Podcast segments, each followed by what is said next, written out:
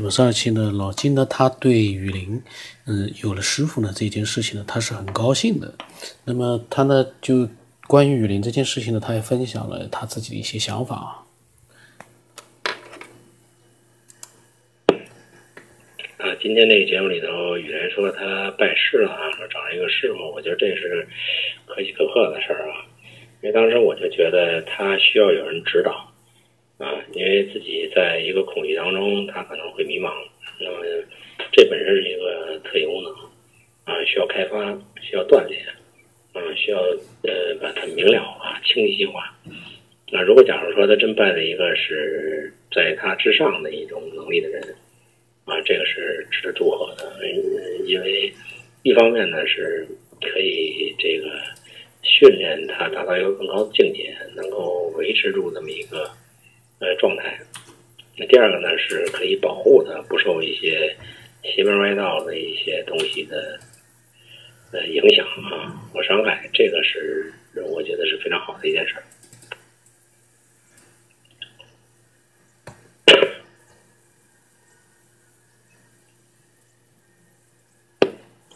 呃，我相信，在一个正确的方法下去修炼，能够固化这种。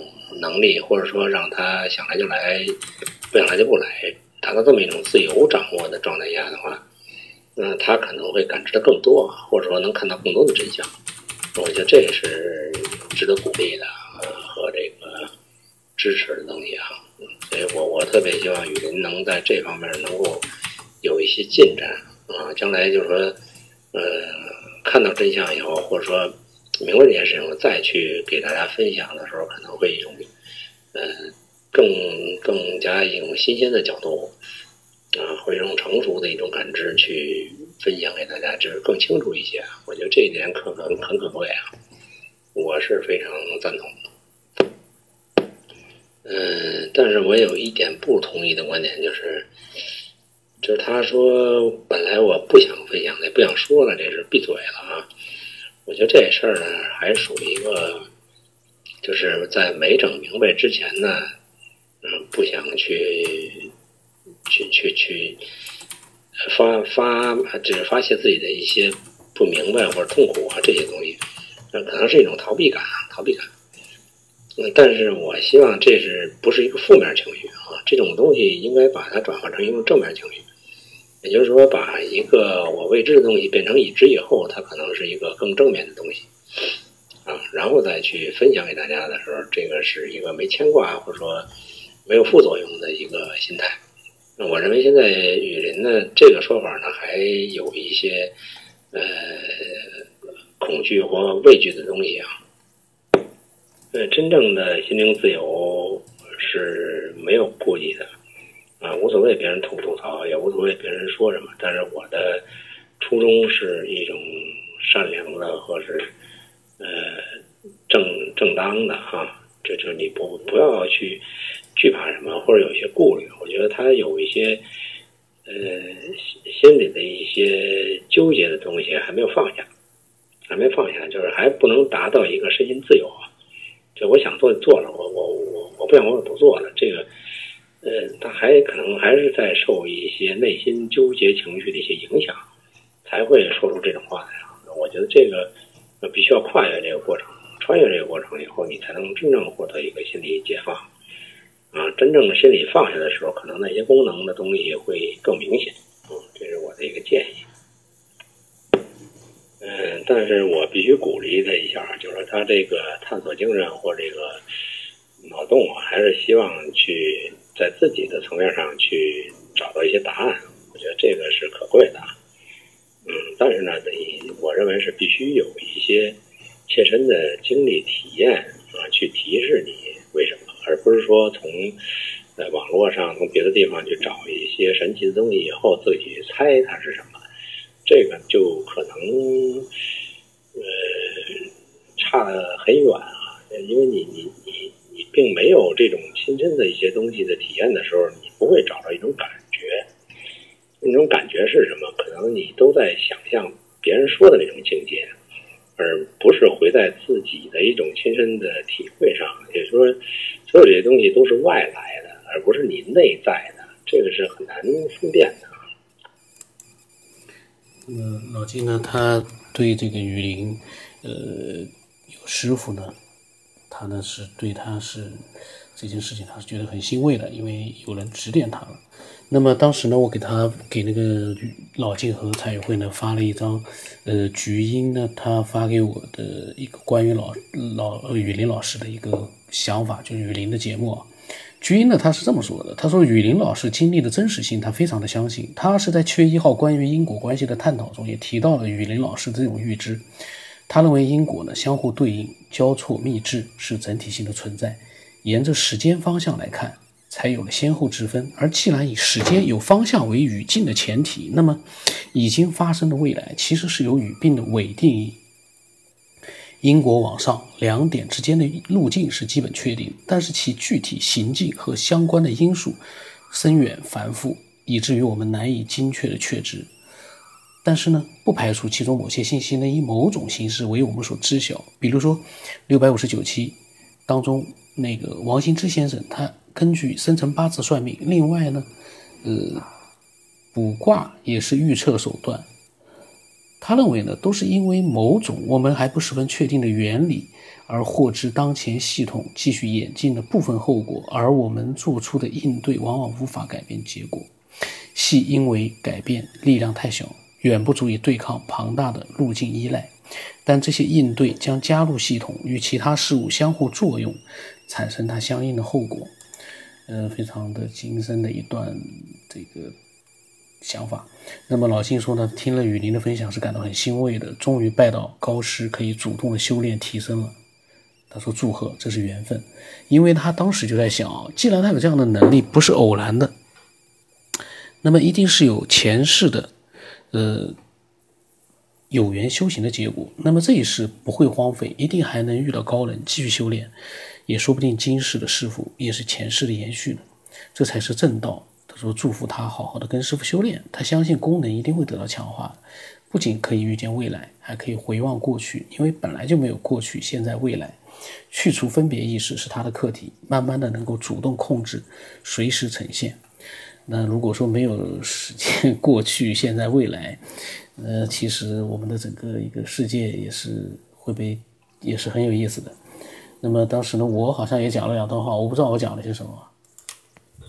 老金啊，呃，关于他预测到了，就是他的那个侄女啊，他的高考的分数，还有就是更神奇的那个发动机的号码，提前知道了七位数。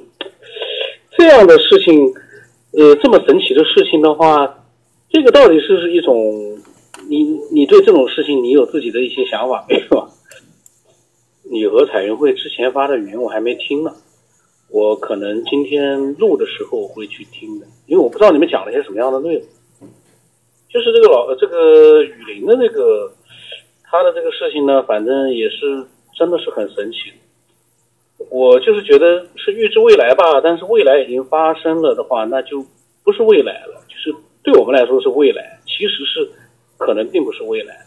我们会不会就是在过去？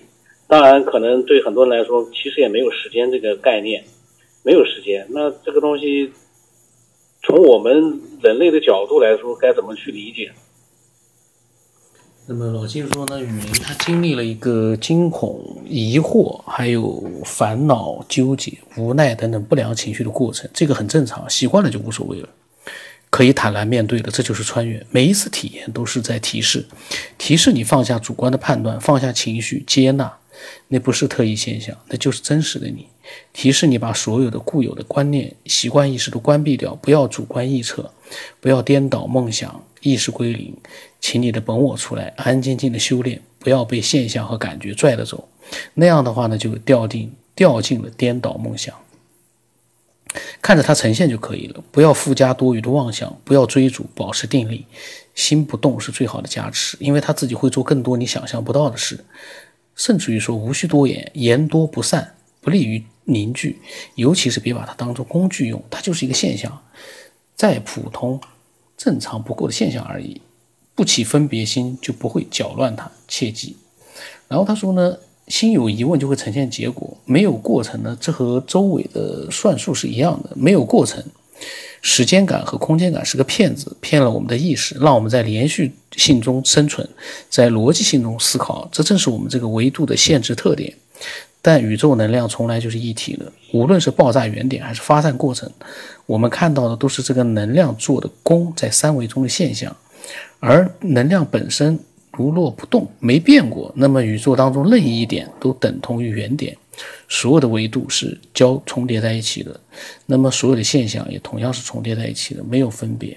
所以说，每一个生命呢，都是宇宙的现全部，只不过能量级被时空观限制了，被逻辑意识、思维意识禁锢了，不能呈现全部的现象，只能随着时空流转。那么其实呢，高考分数、发动机号码一直都在那里，甚至于包括死亡和再出生，这个是呃老金的看法。